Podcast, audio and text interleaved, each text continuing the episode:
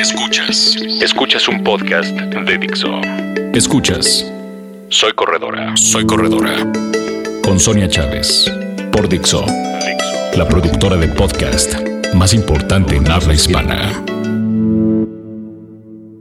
Hola amigos, qué gusto saludarlos en otro podcast de Soy Corredora. Soy Sonia Chávez y hoy vamos a hablar de un tema polémico y que todo mundo que quiere empezar a correr o que ya corre dice, no, no me quiero lastimar las rodillas. Yo creo que cuando empiezas a correr te van a sobrar personas que te dicen, no, mejor ni lo hagas, te lastimas las rodillas.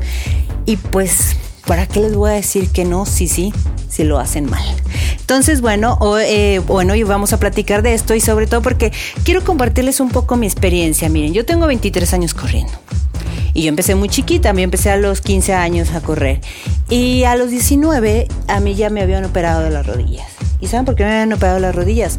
Porque hice todo lo que no se tiene que hacer. Entonces, me gustaría muchísimo que, eh, sobre todo, tomaran nota de todos estos errores que yo no volví a cometer con mis rodillas. y bueno, hay un doctor muy famoso, que es el doctor Julián Pérez, que dice que las rodillas no se lastiman por correr un maratón o una distancia larga o por correr 5 kilómetros, sino que tiene que ver porque no tienes la fuerza suficiente para la carga que le vas a dar con esas carreras que tú haces. Entonces, más que el simple hecho de correr, en lo que nos tenemos que enfocar es en el rollo de tener fuerte las piernas y con equilibrio. El primer error que todos hacemos y que yo les recomiendo que no hagan es que tengas demasiada euforia por correr y sobreentrenarte. ¿Y a esto qué me refiero? Miren, mi primera carrera fueron 21 kilómetros. Sí, 21 kilómetros, no fueron 5 como muchos. No, no, fueron 21. Pues ¿por qué no? Si yo corría todos los días y aguantaba 6, 10, pues ¿por qué no 21? Pues total, ya estamos aquí con la emoción, eh, los amigos. Tache. ¿Saben por qué no debes hacer esto? Porque sencillamente tu cuerpo se tiene que adaptar de una forma paulatina al entrenamiento. Y cada distancia tiene su ciencia y cada distancia tiene que tener un cierto periodo de preparación. Entonces, por ejemplo, una carrera de 5K, de 10K, de incluso hasta 21K, tendría que tener mínimo 8 semanas de preparación específica. Y obviamente un maratón pues tiene entre 12 y 18 semanas. Entonces si tú decides correr un día porque tu compadre este, te invitó y dijo, no, pues está bien padre, vámonos, ahí, ahí todos, hombre, nomás correr, tache, si lo haces, puede que te lesiones, que no solo te duelan las rodillas, que te deshidrates, que, que te duela, bueno, hasta la cabeza. ¿Por qué? Porque tu cuerpo no se preparó de forma constante, ¿ok? Acuérdate que el cuerpo es una maravilla, pero sí tienes que darle esa preparación. Entonces ya lo saben, son mínimo ocho semanas de entrenamiento específico para una distancia y de 12 a 18 para el maratón. Otro error que cometemos los corredores es no ir al gimnasio o no hacer ejercicios de fuerza. Y este es básico. Muchísimos creemos que es solo correr. Y no, no se trata de salir como caballito desbocado y bueno, ya corrí, ya soy súper. No, porque al final el impacto a tus rodillas, acuérdense que es de 3 a 5 veces el peso de tu cuerpo. Entonces obviamente tú tienes que tener ese colchoncito para aguantar. Y si no lo tienes, te vas a lesionar. ¿Cómo se hace esto? Bueno, se hacen ejercicios eh, que donde se trabajan eh, los principales grupos musculares que utilizas en la, en la carrera, que están en, piernas, cadera, abdomen y obviamente haces también un trabajo de equilibrio, un trabajo donde tú vas a ver que si tus pies pues caen, normal, ¿no? Que no tienes algún problema de pronación, de supinación, o sea, esta gente que tiene pie plano, esta gente que pisa hacia afuera, o gente que con un pie pisa de una forma y con el otro de otra. Entonces, imagínate, si tú ya estás de entrada un poco descompensado, a la hora que caigan tus pies, que reciban el impacto, pues obviamente lo van a sufrir. Entonces, sí necesitas irte al gym y sí te necesitas hacer trabajo de fuerza muscular. Otra cosa que hacemos los corredores y que no nos importa es que no tenemos descanso. nos emocionamos, a veces como pues tenemos amigos y que si, con, y si encontramos un motivo para estar yendo a entrenar al equipo y queremos estar ahí en el, en el show, bueno, pues no descansamos. Y esto es súper importante. Un buen corredor descansa de uno a dos días, pero les estoy hablando descanso completo.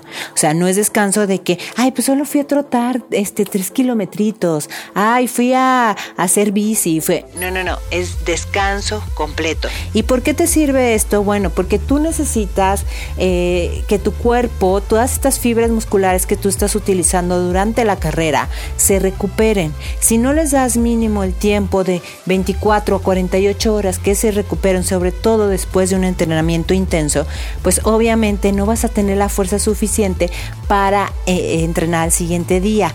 Y si esto lo haces de forma constante, pues tus músculos se van a desgastar y es mucho más fácil que tus rodillas se alteren. Entonces, bueno, descanso de uno a dos días como máximo y verán la diferencia. Yo se los recomiendo que lo intercalen, que por ejemplo si tuvieron el martes una sesión fuerte, el miércoles descansen, jueves, viernes, sábado descansen o así, pero sobre todo descansen después de una sesión larga o de una sesión de entrenamiento intenso.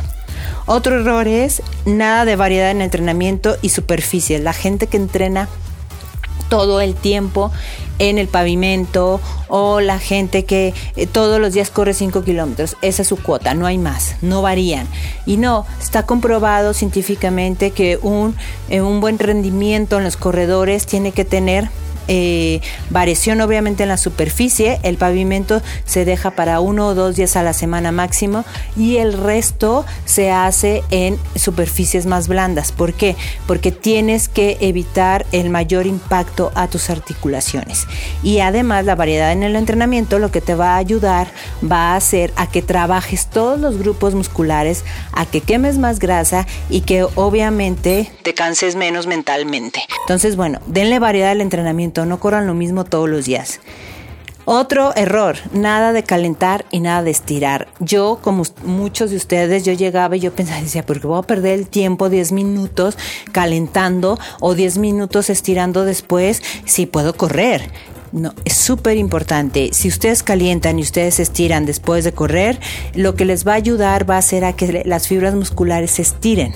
Entonces, ¿qué pasa? Que cuando ustedes tienen muy buena flexibilidad después de correr, o bien cuando están empezando, los músculos tienen que despertarse. Es como si ustedes se levantan y les echan un balde de agua fría y órale, vámonos. Obviamente van a decir, espérese, espérese. O sea, es igual con los músculos. Si ustedes llegan a entrenar, tienen que calentarlo y sobre todo con movimientos, eh, con eh, ejercicios que sean en movimiento, saltitos, moverte de un lado a otro y así, ¿no? No lleguen estirando el músculo que todavía ni se despierta y sientan que les duele. No, porque si no, ahí lo van a lesionar. Entonces, 10 minutos, 15 minutos antes de entrenar, un poco de, caliente, de calentamiento y lo mismo después. Esto les va a ayudar muchísimo para tener unos músculos más flexibles y fuertes. Otro error es que quieran estar en todas las carreras. Yo sé que hay carreras todos los domingos, yo sé que la euforia por correr es muy grande, pero la verdad es que acuérdense que ustedes tienen que seleccionar las batallas a las que van.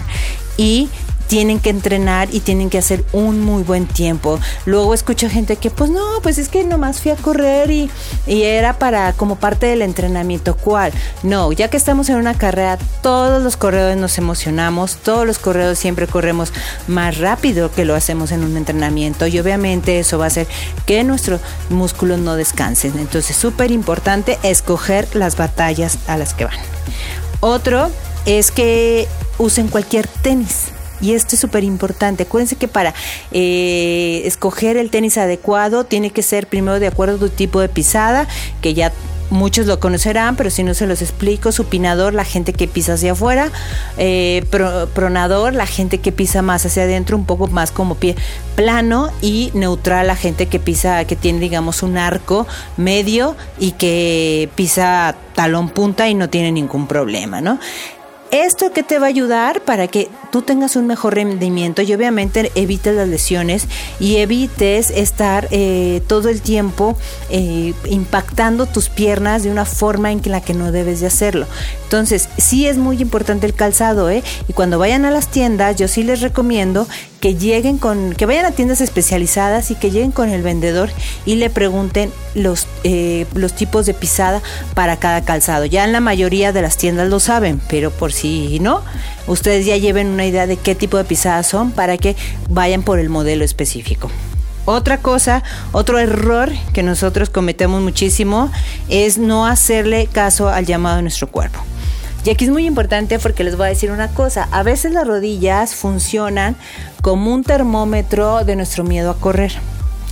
Entonces, si ustedes eh, tienen que aprender a ver si el dolor de la rodilla es realmente una cuestión real o si es una cuestión provocada.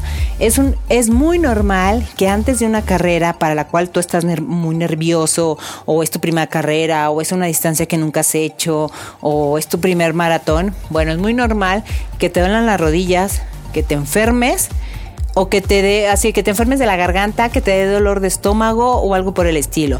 Pero esos son los nervios, pero ustedes tienen que aprender a distinguir si algo es real o algo es provocado por la mente. Entonces, bueno, yo que les recomiendo que si ven que un dolor no se quita cuando van cuando ya van corriendo, entonces sí le pongan atención. Si un dolor se quita cuando están corriendo, es mental. Es así, claro. Otra cosa es que no controlamos nuestra, este, nuestra grasa corporal y esto es súper importante. La gente que tiene sobrepeso y que está corriendo, es muy importante que sepa que acuérdense que son de 3 a 5 veces el, tu peso en las rodillas cuando corres. Entonces, si usted, entre más peso tengan, pues más difícil va a ser que corran y obviamente más impacto en sus articulaciones. Eh, hay un estudio muy interesante que dice que por cada kilo de peso llegas a bajar entre 10 y 20 segundos tu tiempo. Entonces, bueno, en todo caso, si esto es real, la verdad es que, que les va a ayudar muchísimo. Entonces, yo sí les recomiendo que si quieren aumentar la distancia de su carrera, sí bajen de peso primero y traten de llegar al, al peso ideal para que sobre todo no sobrecarguen pues las rodillas ni las caderas que son las que más se afectan cuando ustedes van, van corriendo. Otra cosa eh, que no hacemos los corredores es no aplicar hielo cuando se ha entrenado de forma intensa o después de una distancia larga. Este es un tip que a mí mi entrenador de hace muchos años me dio y que lo aplico ahora y que la verdad no he vuelto a tener problemas con mis rodillas. Es que después de correr una distancia larga, eh, hagamos, eh, nos pongamos hielo durante 20 minutos. Y esto lo que ayuda es a reparar estas fibras musculares, a que si hay pequeñas lesiones se recuperen más pronto. Entonces, bueno, lo que te va a ayudar esto es que estés preparada para tu siguiente batalla y que puedas, este, puedas eh, seguir entrenando. ¿Qué necesitamos? Bueno, ya saben, obviamente eh, también es súper importante que le den descanso. Y yo sí les recomendaría como, yo lo, bueno, yo lo hago cada año. Yo, por ejemplo, en diciembre me tomo todo el mes de diciembre para no correr y probar otros deportes. ¿Por qué? Porque el cuerpo al final necesita descansar y necesita darle variedad y tu mente también necesita hacerlo. Entonces, bueno, si ustedes pueden tomarse algunas semanas para no correr durante el año, estaría increíble. Yo espero que estos, estos consejos les hayan servido y que sobre todo los pongan en práctica porque correr no es malo. Lo malo es que nosotros a veces no estamos preparados para hacerlo y a veces nos emocionamos muchísimo eh, con toda la euforia que hay, pero de que cualquiera puede correr, cualquiera lo puede hacer. Pero lo más importante es que lleguemos fuerte y con muy una, un buen balance muscular a nuestras batallas. Eso es lo más importante. Y bueno, ya después que, estemos fuertes, que entrenemos bien y todo, ya veremos, ya nos preocuparemos por nuestros tiempos. Antes, no. Acuérdense que eh, no importa el tiempo que hagas, eh, la distancia siempre es la misma y lo importante es que lleguemos preparados. Yo soy Sonia Chávez, les agradezco muchísimo que han estado con nosotros. Ya saben cuáles son nuestras líneas de contacto, arroba soy corredora, Facebook soy corredora, Instagram soy corredora y en www.soycorredora.com. Nos escuchamos en la próxima. Dixo presentó Soy corredora, soy corredora con Sonia Chávez.